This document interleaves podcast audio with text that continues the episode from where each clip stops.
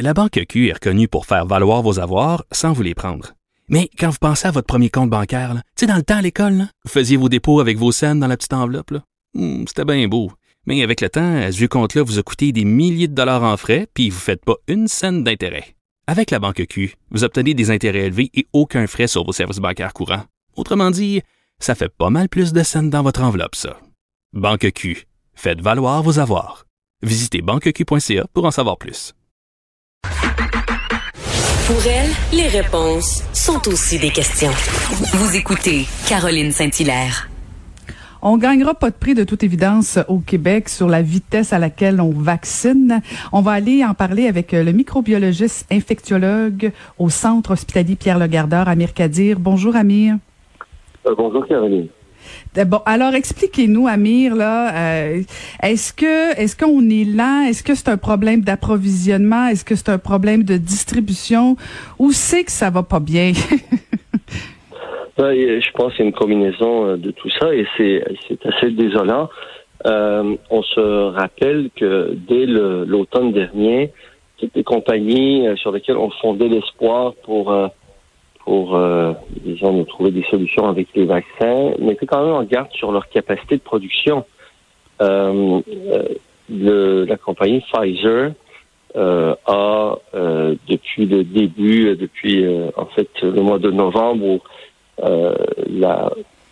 l'approvisionnement a commencé, n'a pas montré nécessairement beaucoup d'équité dans sa distribution. On sait que les Américains ont été fournis, en relativement grand nombre. On apprend maintenant, et ça m'étonne pas beaucoup, que Pfizer, euh, dans cette distribution, a privilégié Israël.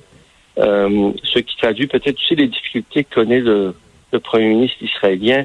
Les gens qui suivent un peu la situation au, Moyen-Orient savent que euh, sur le plan politique, il y a comme un, un blocage important en Israël. Ils sont dans leur quatrième élection en deux ans. Le premier ministre israélien Netanyahu a d'énormes difficultés. Il est poursuivi, je pense, dans deux ou trois procès pour corruption. Il a des, des gens qui manifestent contre lui pratiquement tous les soirs. Donc, il avait besoin, j'imagine, c'est ce que je comprends de la situation, il avait besoin euh, de quelque chose pour redorer son blason, puis il a mis le paquet. Hmm. Voilà. Mais en mais en théorie, Amir, euh, Justin Trudeau aurait eu aussi besoin, dans un contexte euh, pré préélectoral, il aurait eu aussi besoin de ces bonnes nouvelles là. Mais mais si admettons on, on écarte le, le, volet approvisionnement, euh, si on écarte euh, la comparaison justement avec l'Israël comme, tu viens de le faire, il y a quand même la réalité où euh, il y a quoi? Il y a 30 000 personnes qui ont été vaccinées. L'objectif au départ c'était 57 000 et on n'a même pas pris toutes les doses. Là, on nous dit qu'il y, y, a quoi? Qu'on avait 88 000 doses. Comment se fait-il qu'on n'a pas tout, euh, tout distribué, toutes les doses jusqu'à présent? Oui. Je, je, ne veux excuser personne, mais le vaccin de Pfizer est un peu difficile de, euh, de gestion parce que vous rappellerez qu'il faut garder une chaîne de froid qui est critique, moins 80. Ensuite, une fois qu'on le euh, qu'on le dilue, euh, euh, on le met sous forme liquide.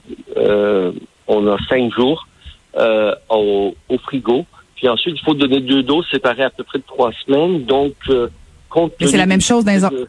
Oui, mais Amir, c'est la même chose dans les autres pays? Non, je comprends bien, mais ce que je veux dire, c'est que tout ça fait en sorte que euh, ceux qui ceux qui ont déjà des difficultés logistiques, leurs difficultés logistiques se redoublent. Et on a ce problème-là. Ça me ça me dépasse un peu parce qu'au Québec, on a déjà eu une campagne de vaccination importante en 2009. Mhm. Puis euh, ça allait beaucoup plus rondement. Euh, effectivement, il y a, il y a, il y a c'est-à-dire les questions qu'on se pose, qui s'appliquent au Québec et au Canada, se posent un peu partout. Comment se fait que dix mois dans la pandémie, alors qu'on savait dès le début que la solution est la vaccination, que cette logistique de vaccination n'a pas été parfaitement peaufinée, euh, ça aurait pu être le succès de la chose parce qu'on savait d'avance qu'on devait aller là. Mm-hmm. Effectivement, ah c'est assez, c'est assez euh, euh, mystifiant, je dirais. Ouais. Et il y a beaucoup de questions parce que ce matin, euh, même dans le journal de Montréal, on parle de la disparité entre les régions. Je veux dire, le Bas-Saint-Laurent, Gaspésie euh, vaccine plus que Montréal, alors que, corrigez-moi, Amir, mais il me semble que les cas sont plus élevés, la pression est plus forte à Montréal. Oui, effectivement. Comment, comment Comment on, explique ça? rendu là. Je veux dire, comment on en est rendu là? Comment on explique ça? C'est difficile à, s'expliquer. J'espère qu'on va corriger le tir. Euh, j'espère aussi qu'on va avoir des vaccins comme celui de d'Oxford, le, vaccin britannique, qui est moins compliqué, qui va être produit en beaucoup plus grand nombre. Euh, on, se le souhaite. Mais là encore, il y a toute une dynamique incohérente à l'échelle planétaire. On se le répétera assez jamais. L'OMS le dit, c'est une pandémie si on n'arrive pas à régler le problème un peu partout, on va être toujours pris avec.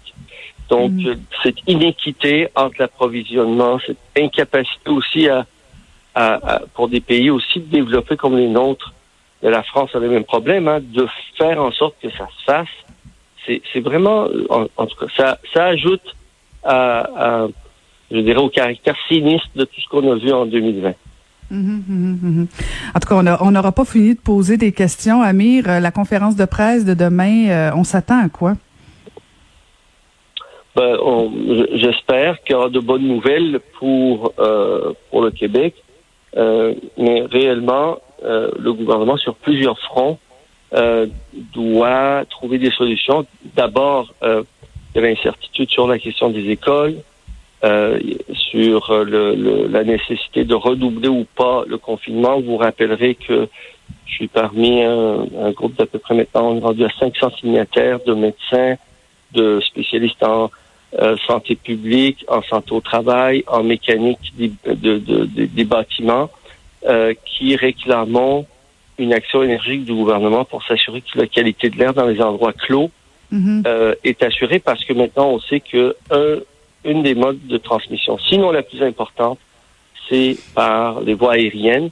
Et que si notre, nos politiques de lutte euh, et de prévention sont pas basées sur cette compréhension-là, on va faire les affaires tout croche, puis on va toujours, toujours après courir après notre queue, puis on n'est même pas capable, malgré toutes les mesures mises en place, malgré le fait qu'on qu'on c'est beau de blâmer les, les, les, gens là, mais il y a des choses que les gouvernements savent qu'ils doivent faire qu'on fait pas assez.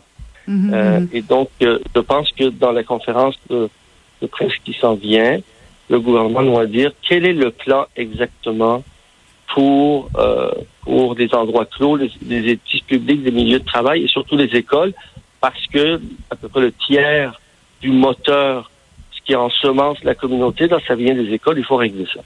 Mhm.